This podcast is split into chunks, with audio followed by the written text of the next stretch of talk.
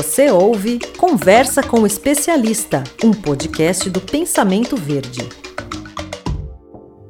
O ano de 2021 está sendo de muitos desafios aos agropecuaristas brasileiros, influenciado principalmente pelas questões climáticas.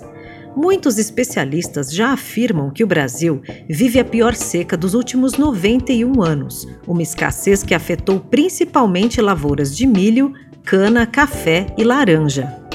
Com o objetivo de superar esses desafios climáticos, alguns produtores vêm adotando tecnologias biológicas, formuladas com bactérias benéficas, que têm o objetivo de aumentar a produtividade das culturas, principalmente nos períodos de escassez de chuva.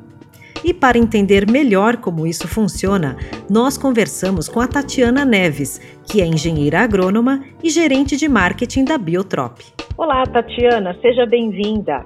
Eu gostaria que você começasse explicando para a gente o que é essa tecnologia biológica que ajuda o desenvolvimento das culturas, principalmente nos períodos de seca. Olá, Fernanda, é um prazer estar aqui com vocês e trazendo um pouquinho mais do, do mundo biológico aí para os ouvintes. O, esse mundo biológico, né, ele tem uma série de tecnologias, vamos assim dizer, né, que estão baseadas em micro-organismos e que tem uh, uh, diferentes modos de ação que podem ajudar muito uh, em, nessas questões de, de minimizar efeitos climáticos, né? Algumas dessas soluções são, por exemplo, promotoras de crescimento de planta e enraizamento. São, são uh, micro-organismos que produzem substâncias que estimulam as plantas a desenvolver o sistema radicular e crescer, né? Então, uhum. produzem fitormônios e outras substâncias. Com isso, a planta tendo mais raiz, ela aproveita melhor o espaço no solo, então ela atinge mais áreas do solo, onde você tem a, a, a água, né?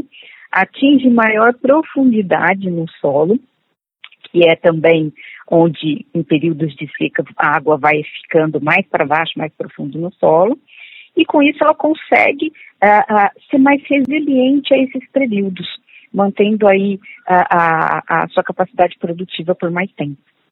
E essa produção com essas tecnologias biológicas, ela é ecologicamente correta? Sim. A gente trabalha no, com biológicos com micro-organismos que já se encontram na natureza, né? Que estão aí há muitos milhares de anos antes da gente, inclusive.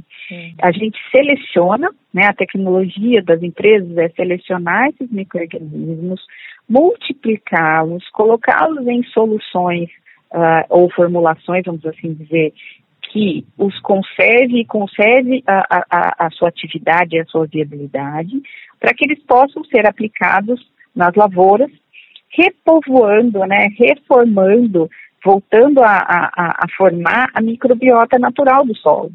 Né? A, o ser humano vem mexendo na, na, na terra há milhares de anos, né? E muitas vezes, principalmente no começo da nossa história, de forma extremamente extrativista uh, do ponto de vista de saúde do solo, né? Tirando nutrientes, tirando matéria orgânica, tirando uma série de coisas cada vez que ele tira uma cultura. Então, por isso vieram aí os, os fertilizantes para repor isso, e agora a gente está vindo com micro-organismos, repor micro-organismos no solo colocar, aumentar a população de micro-organismos benéficos no solo. Porque o solo tem as duas coisas, tem micro-organismos que são patogênicos, que a gente fala, né, que causam mal para as plantas, que dificultam e, e, e, comprometem muitas vezes a produtividade de uma lavoura, e tem os benéficos, que muitos combatem esses que não são benéficos, uh, outros são uh, uh, extremamente sinérgicos com as plantas, com os cultivos, e outros melhoram a própria condição do solo. Então, assim, e a produção deles é uma multiplicação num meio, por exemplo, que os permita crescer. Então, assim, não tem químico, não tem, não tem, não exige nada que seja poluente. E o fato de devolvê-los à natureza também não é, não é algo é, é incorreto, entendeu? Entendi. É bem semelhante até ao nosso organismo mesmo, né?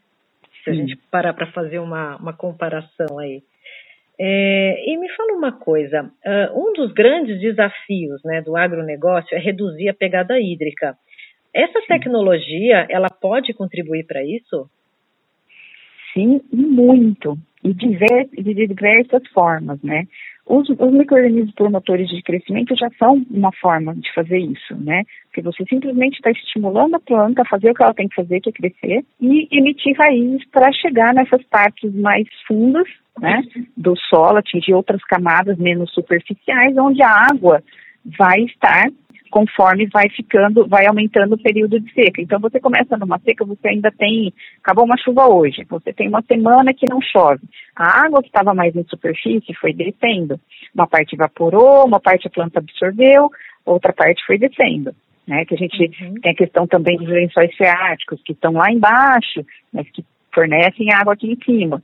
Então isso vai descendo. Passou mais uma semana, desceu mais um pouco. As plantas que estão crescendo, que estão mantendo o seu, o seu, desenvolvimento, conseguem ir descendo suas raízes e absorvendo isso, juntamente com nutrientes e tudo mais que vão também estar nessas camadas. Né? Então são duas coisas que a promoção do crescimento fazem com que a planta acesse mais área de, de terra, de, de, desse bioma aí, uh, com, com, com matéria orgânica, com, com nutrientes, e, além disso, consiga chegar onde tem água. Né? Esse, é um, esse é um ponto. Uh, outros, outros micro-organismos, eles vão ajudar na, na estruturação do solo, uh, de forma que a água fique retida nessas camadas superficiais por mais tempo. Então a planta não precisa também descer tanto ou desenvolver tanta raiz, porque também precisa tempo para desenvolver raiz, né? Uhum. É, então, assim, ajuda nesse sentido. E tem outros micro-organismos que ajudam a estimular a planta a ser mais resistente ao calor que ela está passando lá em cima, perder menos água, né? Uh, e assim por diante. Então, hoje existem micro-organismos que a gente sabe uh, para é, é, para mitigar diversos fatores ambientais que afetam os, durante o ciclo da cultura. Alguns já são produtos comerciais, uhum. outros ainda estão em fase de desenvolvimento, né, de, de você fazer uma formulação que garanta a vida deles, a aplicabilidade, a durabilidade ao longo do tempo de armazenagem. Então, é, mas tem muita coisa boa por vir, viu? Ai, que legal. Agora, assim, trazendo essa questão mais para o nosso cotidiano, né? A gente vem acompanhando aí um aumento de preços de alguns alimentos, principalmente café, a laranja, o feijão. É, e um dos motivos é a crise hídrica, né? Essa tecnologia, Sim. ela pode ajudar a também é, baratear o custo de produção desses alimentos? Olha, ele, em termos de custo, do quanto o, o, o, o produtor vai investir para usar o biológico ao invés do químico, ah, muitas vezes é, é, igual, às vezes um pouco mais barato, mas o grande ponto está no fato de, dele produzir. Porque muitas vezes hoje ele usa o, o, o, o manejo padrão, que é com químicos e afins, né? uhum. né? E isso não dá essa, essa resiliência, essa robustez nas plantas. Então ele vai produzir menos. Ele investiu X e vai produzir menos. Uhum. Se ele colocar biológico no lugar que custem esse mesmo X, ou mesmo que seja X mais um, a diferença é que ele vai produzir mais do que ele produziria sem. E aí sim, ele tendo a produtividade para comercializar em mundo normal, você não tem escassez de produto, não tem escassez, o preço não sobe. Muito bom. Então, assim, ajudaria também, né, nessa questão. Ajudaria, com certeza, não tenha dúvida. Ah, muito bom, viu, Tatiana? Olha, muito obrigada pela sua participação, pelos esclarecimentos aí sobre essa tecnologia. Imagina, estamos aqui para colaborar, para trazer informação. Sempre que precisar, estamos aqui à disposição. Pode contar com, conosco da Biotrop. Obrigada, Tatiana. Um grande abraço. Tchau, tchau. Você ouviu Conversa com Especialista, um podcast com oferecimento da Horta Mania.